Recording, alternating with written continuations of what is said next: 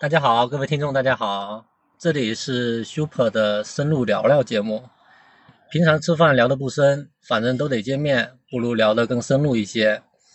然后今天是我们录制的第一期，我们请到的朋友是，呃，哇，好紧张啊！新车之联的柴海峰，对，一个老朋友，嗯，是一个老朋友。那海峰先简单自我介绍一下，然后说一说你现在正在干的事情。呃，大家好啊，我是柴海峰，然后算是二手车行业的一个老兵吧。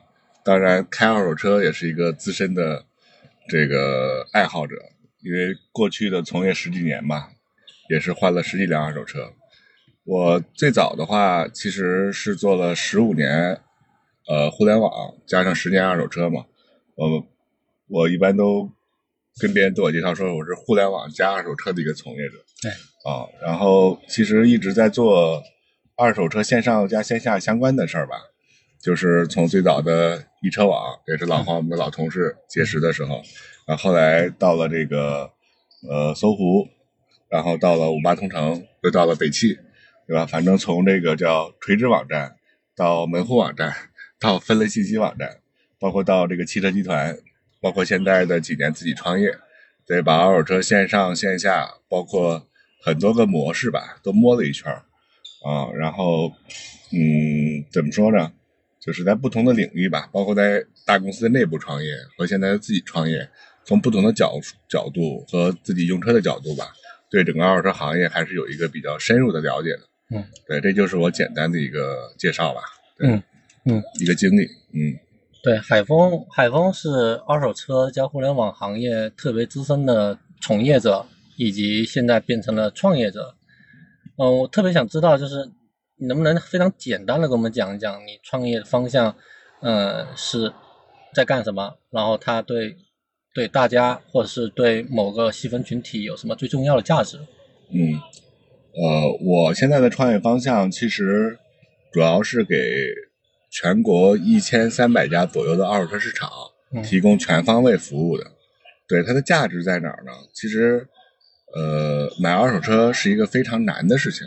对，包括我自己，从卖一辆车到买一辆车，最快的速度可能最少要几周甚至一个月的时间。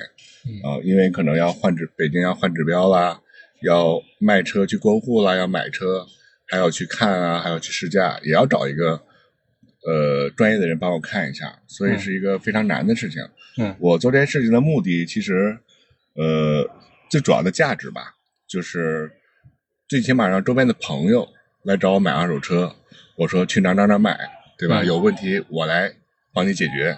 对，这个我觉得是我个人做这件事情最有成就感的一个事情。嗯，对，这个其实就是我一个创业的最主要的目的吧。服务，当然了，如果朋友服务好了，再服务。所有的买车的消费者也是一个最大的价值，因为为什么选择二手市场这个领域呢？就是因为每个城市只有几个二手车市场，对吧？只要服务了一两个二手市场，几乎可以占到这个城市百分之几十甚至大几十的一个份额。所以我觉得这个创业方向还是，呃，经过这十几年的这种积累吧，觉得还是一个非常非常有价值的一个方向。对，嗯，这就是我创业的一个。一个思路吧，嗯，我觉得这个挺有意思的，因为你作为一个二手车的资深玩家，然后感觉你看待这个市场和其他的二手车的创业方向有点不太一样，嗯，像我们了解到的人人车呀，嗯，这些这些 C to C 或者是 B to C 的这些平台，它更多是立足于直接服务给二手车的购买者，嗯，就对这些小 C，那你这有点类似于对二手车交易市场。这个 B，对，就是这个切入方向，你是为什么呃从这个角度去的？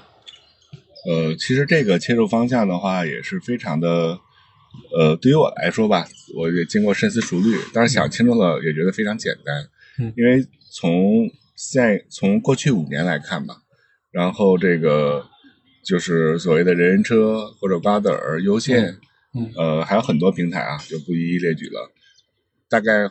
用资本的钱花了四五百亿，再用传统的互联网的形式想颠覆这个事情，想颠覆这个行业。但是二手车这个品类是一个低频、高值、而且长周期的一个一个品类，对是几乎不可能颠覆的。而且事实证明，五年过去了，二手车市场和二手车商还是怎么说呢？最挣钱的，或者是还在盈利的几个业态，对吧？其所以说，平台想颠覆一些标准化的产品，可能存在一些机会，对对吧？事实也证明，也有几个头部的玩家，像阿里啊，像京东啊，也是颠覆了一些。但是从这种这种叫碎片化的这个行业来说的话，而且是高值低频的这个这个消费的领域来说，其实颠覆是很难的。嗯所以说我做这个领域的话，主要是二手车市场这个场景，就是所谓的新零售的三个要素嘛，人、货、场。对吧？嗯二手市场里面有最多的人，而且刚才说了，呃，这一个城市就几个市场，最多的车都在里边，对吧？然后再把场景让买车和卖车的呃消费者和包括卖车的这个车商，包括第三方的各样的服务商，能在场景里边最大最大效率的来完成这个交易。嗯其实这个也是对卖家负责，也是对买家非常有利的一个事儿。对，嗯，很有意思。嗯。嗯，我特别想了解一下，因为你之前算是在公司大公司内部创业，嗯。然后现在你是变成自己出来成立一个公司，拉了一堆小伙伴在创业，嗯，就这里面的区别在哪呀？呃，区别还是挺明显的，因为大公司创业的话，资源比较多，更多的是去呃锻炼协调资源的能力嗯。和跟着集团的大的目标的方向就可以了。对，其实虽然也很辛苦啊，但是相对于自己来创业来说的话，更要看重一个点的正确的方向，因为没有那么多资源，只能盯住一个或者两个最最重要的点，这就需要跟大公司不一样的地方，就需要把一些可能次重点，甚至看似重要不重要的事情去给它剥离开，然后盯着自己的最核心的一个目标或者说战略方向。对，这个是区别还是蛮大的。对，哦，你是说自己创业资源会很有限，对必须要瞄的最重要的点？是的。哦，了解。嗯，对，那所以你，嗯，这里面的区别还是挺有意思的，我还想嗯再问一下，那如果因为你出来之后，其实相当于你负责这家整个公司的生死存亡了，是，那你是怎么样去考虑你这个公司的，比如说文化啊、价值啊，就是就就怎么定义它的未来的走向啊？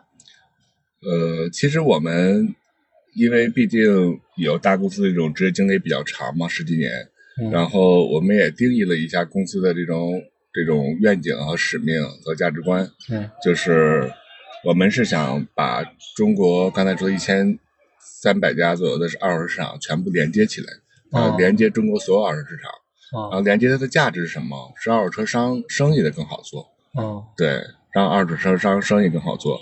然后还有一个这个就价值观吧，我们叫信任、好车、智慧和连接。对，其实就是信车智联的一个起名的初衷，哦，就是通过我们的这个相互之间的信任，然后把好的车通过智慧的方式连接起来。哦，对，就很很直白啊。我们这个 愿景、使命和嗯价值观，我觉得符合我们这种小公司看重目标，就直白的把它说出来，哦，而且直白的去完成最重要的部分就好了。了解了。嗯，那所以你们现在团队大概有多少人？然后，嗯、有你和合伙人之间是怎么分工的？有没有出现过什么冲突？就是理念上啊，或者是做事上面的这些冲突啊？呃，我们团队现在二十个人，因为主要是一个技术驱动型的公司嘛，嗯然后辅助于运营和辅助于相应的这种整体的营销，对，然后技术占了一半儿，然后运营人员和这个拓展人员吧，包括然后说占了一半儿，然后合伙人之间其实总的来说还还算比较顺畅的，因为大家也是基本上都认识十几年的朋友嗯啊，然后呃，在创业的初衷，因为创业这件事情嘛，成功的概率叫什么呢？是相对来比较低的，对对吧？然后我们也是抱着必死的心态，然后之后，对啊，呃，对，奔着自己的这个目标吧去努力。我觉得大家把底线想清楚，把这个愿景想清楚，在过程中发生的很多事情，如果说解决不了的时候，发生争执的时候，大家想想自己的底线，再想想自己的目标，我觉得这个都是能解决的。当然，这过程中也有很多呃，就是比较痛苦的事情啊。就是拿我自己来说吧，刚从大公司出来的半年，然后准正式启动这个项目的时候，其实很多思维方式和很多的做事风格，甚至和以前的朋友或者合作伙伴沟通的角度，都会发生一个变化。我觉得这个可能是，嗯，我们几个人吧，因为都是相对于大公司出来的，都是面临大家共同的一个挑战跟考验，所以也是经历了很多无数次的沟通，或者重新的这种战略定位，重新的这种怎么说呢？嗯，这个认知吧的升级和自己心情的梳理。嗯，然后我觉得这个过程虽然很也算比较痛苦，但是我觉得还是通过三个月到半年吧，然后熬过来了。嗯。这样现在公司也达到一个正常的轨道上，呃，这个还是还是很有收获的一个事情，是。很有收获的一个事情。因为前段时间疫情嘛，然后看到嗯。看到你啊，包括你合伙人泽南呀，都都是一直在外面去跑，就那会儿我是觉得挺不要命的。是，然后我我想知道你们是怎么思考，就怎么看待这次疫情，嗯，嗯。然后为什么要那么拼命，然后这段时间还是要到处去跑跑业务，嗯。是，因为这个也是我们的第一次创业，然后疫情期间我们也在一个临时的办公地吧，然后之后工作了有一个月左右，嗯然后但是如果我们公司成立两年嘛，然后第一年的时候是组建团队和系统系统呃开发，嗯。包括团队组建的时候，然后其实从去年五月份才正式上线第一版，然后之后结果年底的时候经历了疫情，所以创业两年，一年准备，然后一年拓展，然后半年还赶上了疫情，对，所以这个真的是很很很纠结的一个事情啊。但那个时候我们又签了一些市场，然后等着去落地，啊对吧？因为北京疫情虽然比较严重，但是有些城市是 OK 的，啊对。然后我们呃，其实这个出去的时候我也很纠结，因为我毕竟是这个主要的负责人嘛，嗯然后让大家出去，呃，这个这个风险跟回报吧，然后大家也是认真的去探讨了一次嗯，大家觉得没问题，对吧？然后我也觉得没问题。然后临走的时候，我过年储备的二十个 N95 口罩，每人发了一部分，然后就是拿着就出发了。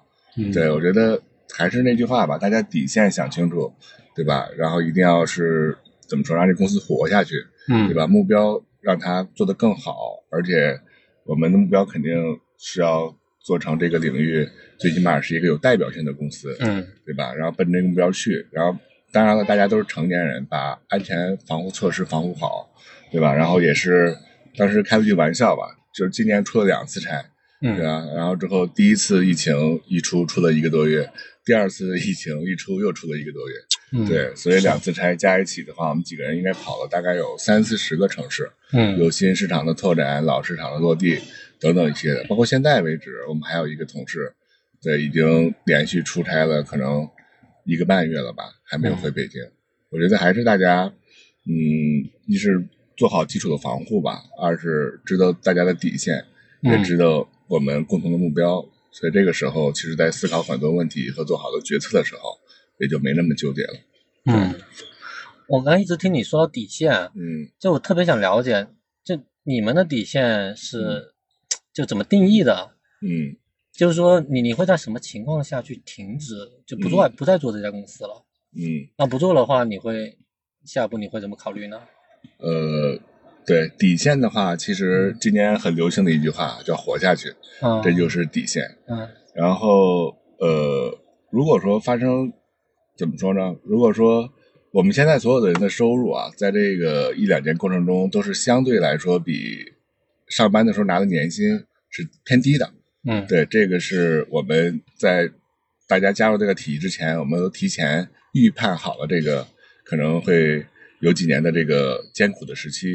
是对，这也是我们的底线。我觉得只要底线是我的底线吧，在我创业初期和创业之前决定做这家公司的时候，就跟家里商量过了，我的底线是不卖房。对，哦这就是我的底线。对，就呃，包括其他同事的底线的话，可能不去太影响家庭的这种生活质量，对吧？嗯或者不去呃，假如说对自己这个创业的过程中，自己发现没有进步，只是在拼命的干活，嗯对吧？没有成长，其实这也是一个底线。每个人的底线都不一样嘛。嗯，我觉得我在过程中虽然说呃很苦，对吧？以前可能自都不用自己去呃见客户的，现在要自己去去见客户，然后之后以前收入比较高，现在对吧？收入可能也也相对来说比较比较低，对吧？我觉得只要把这几个事儿呃提前想好吧，是然后我觉得这个事情呃再加上核心的目标也定得更清晰一些，然后。呃，其实我最最创业最有乐趣的一件事情吧，因为因为有乐趣才会把底线降得更低，嗯有目标才能把底线降得更低。因为我觉得这个两年多的时间里边，对于我的个人的，假如说综合运营公司的这种综合角度的成长，嗯或对一些事情的深度的认知的这种这种理解，甚至对一些人重新分类，或对一些人的重新的呃理解，对吧？和重新认识，其实都是一个个人成长的非常非常重要的这个因素。因为不到特别露骨的时候，很多事情是看不清楚的。对，对，所以我觉得这个方面吧，包括自己的这种底线的历练方面，嗯和自己深度的认知方面，我觉得这几个点是我应该是这个创业两年最大的收获。有了这个收获，我觉得可能再苦一点，我觉得我的视野和我的这种认知提升了，对吧？哪怕我将来这家公司不做了，可能做另外一个项目，甚至说回去到另外一个企业去去工作，嗯都是可能那什么的。嗯都是可能对我最大的收获吧，和我人生的成长的一个价值。对，因为人生路很长嘛，可以在短时间之内把这个路走得更宽一点。嗯，哎，好像把窗户关起来之后，它的声音就还 挺好的。就我我觉得这还对我还蛮有启发的，就是你得想清楚自己想要啥，底线是啥，嗯，然后和家里人和同事就把这个事情讨论清楚，对，就大家之后不会再因为这些事情再起任何的不愉快啊或者冲突。对啊，底线是我们最后的底线是大家哪怕生意不做了，创业不做了，还要做朋友，嗯这也是我们的一个共同的底线。嗯，对，这个挺挺有启发。嗯那你们现在作为一个刚成立两年，然后呢一个二十人的公司，嗯，也也之前也经历了疫情，然后现在也算走上了正轨。然后我特别想知道，在未来，你觉得你们会由于什么样自己自身的弱点，导致这次创业失败啊？嗯，其实创业本来就是一个九死一生的事儿嘛。嗯呃，但是我们其实还是做的比较稳稳的吧，稳扎稳打的的往前在推进。因为我们从创业就是创业成立一家公司的也说也也在说，就是我们首先要把这个公司这个项目当一个生意来做，嗯让它去赚钱，要盈利，对吧？嗯让大家有一个稳定的现金流，然后再去呃更快的去发展。因为我们到目前为止的话，还没有任何的风险投资，只是可能我们一些紧密的合作伙伴市场是我们的一个小股东，对，因为也非常看重我们的项目。哦他把他把一些其他的这种自己不太方便做和做不了的事情来交给我们做，哦我们也把它作为一个实验基地。对这个，我觉得我们还是控制的比较比较好的。嗯你说有哪犯哪些错误坚持不下去这个事儿，其实很多错误是可以犯的，嗯 也是很多。如果说持续犯了可能三个月以上，没有纠正，他任何一件事情都可能让我们支撑不下去。但是只要是呃犯了之后，可能有几周或者一一两个月就及时纠正了，这个是我觉得还是能持续的去发展的。就整体的一个大方向没有太跑偏的话，或者跑偏了及时纠正过来，我觉得这个事儿就是没有什么问题的。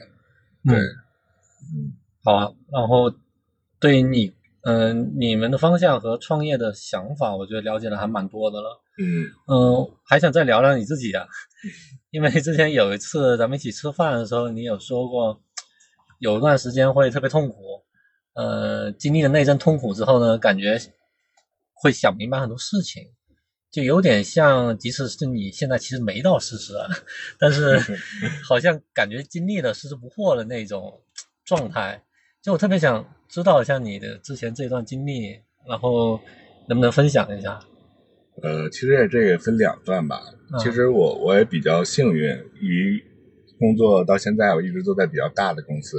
嗯刚才说的比较在二手车行业之前嘛，也是在全国一个呃一个比较知名的互联网公司在做，做了四年的这种这种销售啊或者管理方面的工作。嗯。然后我觉得进入到二手车行业之后吧，从近十近七八年开始吧，然后之后，其实我我上次你跟我提过这个事，我想起来了，嗯。就是可能一个人如果一年没有几个月，对吧，睡不着觉，吃不下饭，或者说整夜都在思考某些问题，甚至做梦的时候都会梦到白天思考的问题和白天没有决策掉的重要的事情。嗯对吧？或者梦到一些重要的人或者重要的会议，嗯我觉得这个可能就是嗯所谓的痛苦的那个那个那个在梦里的体现哈。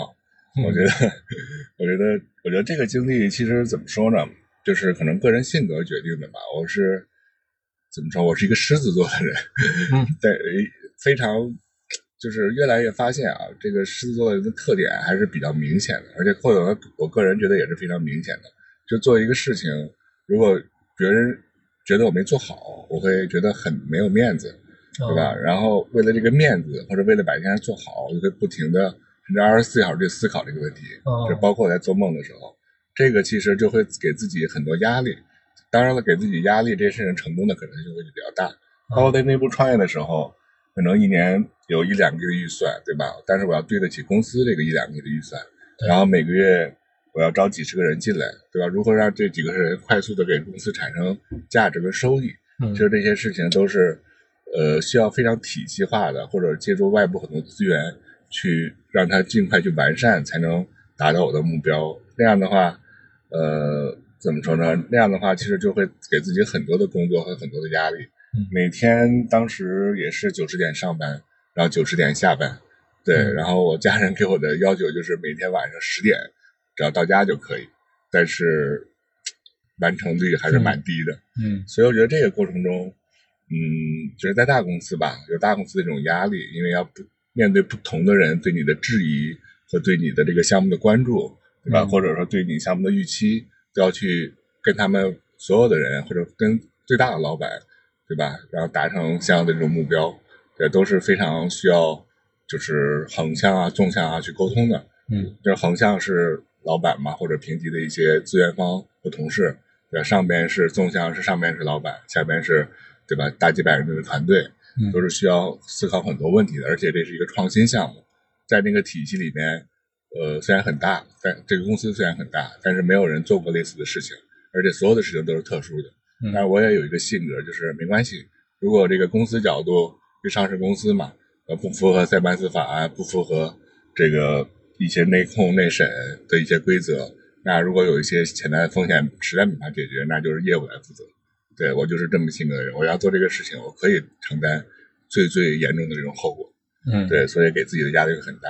然后创业的时候的话，就更不用说了。如果说，对吧？如果犯了一两个月错误，可能第三个月就拿发不出来工资了。是所以说，更需要把那种怎么说呢，责任啊，或者说让这个公司活下去这种事儿，对吧？时时刻刻的记在心里，也知道，对吧？这个月必须要回多少钱才能下个月发工资，或者说这个每个月要挣多少钱才能为了下一步的发展积攒足够的弹药和子弹，对吧？嗯或招几个人进来，才能这个把这个市场拓展的脚步走得更快。我这些每一个事情都是要去系统化思考的。嗯对，而且要这个这个做出相应的决策吧，因为最终的决策人肯定，呃，还是在我这边嘛。对，嗯虽然合伙人也会出很多的主意，但是我觉得最终的责任人还是自己是最最、嗯最最需要承担这个结果的。对，对你得最终拍板。是，嗯，那那我觉得你创业之后，感觉应该比在内部创业要考虑的问题更多。呃，肯定是的，嗯肯定是的，财务、法务，嗯所有的事情都需要去考虑。以前最起码有一个非常专业的人在帮你做，对现在可能有些简单的合同都自己做了。嗯对，或者我们合伙人泽南同志自己做了，嗯然后财务的事情也也比较幸运啊，也有一些朋友帮帮着一块做，嗯对，然后总体来看，考虑事情比较多，但是我觉得，呃，收获大于痛苦。对，这个挺有意思。对，那我我我又想起来，你前面说在公司内部的时候，家人说你十点前到就可以。嗯。但你如果自己创业了，这个就这个对你的就时间上，就你在工作和家庭中的分配，是不是会有更大的挑战？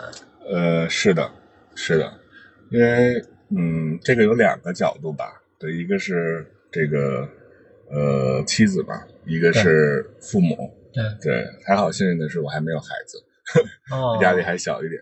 然后之后那个，因为出差嘛，一出差一个多月，这个其实对于家庭来说其实是蛮大的一个挑战。对对，然后呃，很不凑巧的事情是，对，然后去年，嗯，这个我的父亲还做了一个非常大的手术。哦，对，然后之后，对，然后也是一个晚期嘛，虽然最后命保住了，但是把那个膀胱切除了。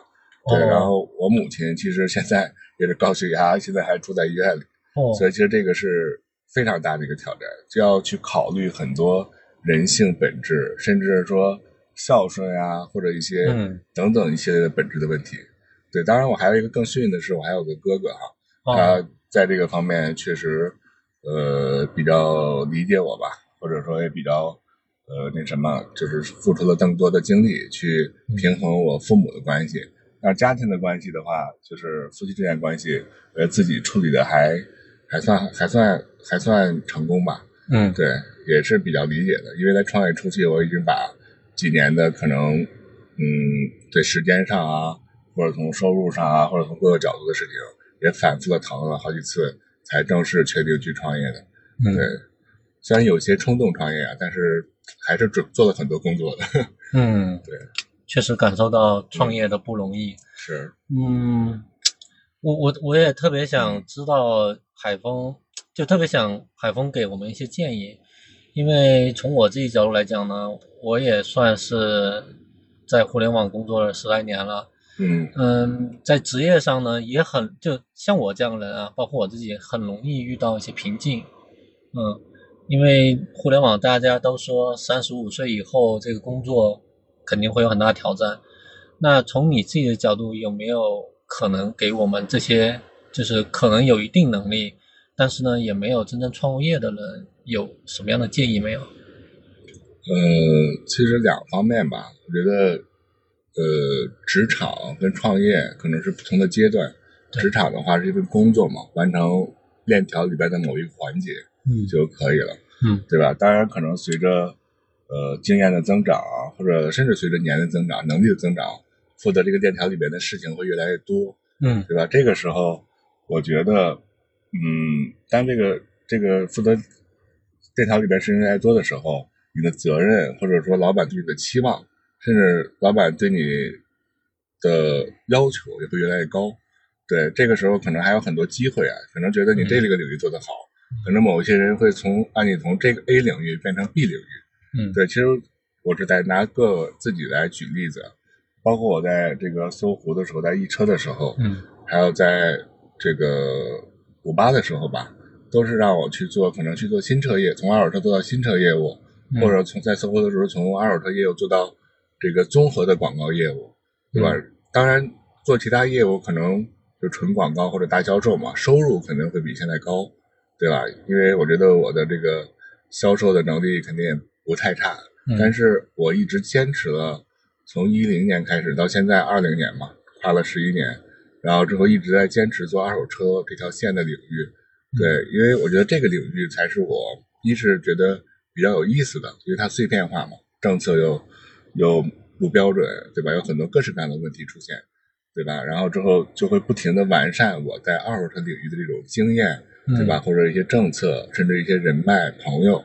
然后这样的话，我在这个领域就会持续性的发展。嗯，对我在这个领域最起码是一提到一些资源非常方便，二是去做一些事情有我自己的独立这个这个这个独立的判断吧。嗯，对。然后之后我觉得在某一个领域，只要觉得自己喜欢的，然后坚持下去。嗯，再加上不停的这个现在信息也很发达嘛，不停的信息积累，自己去分类消化。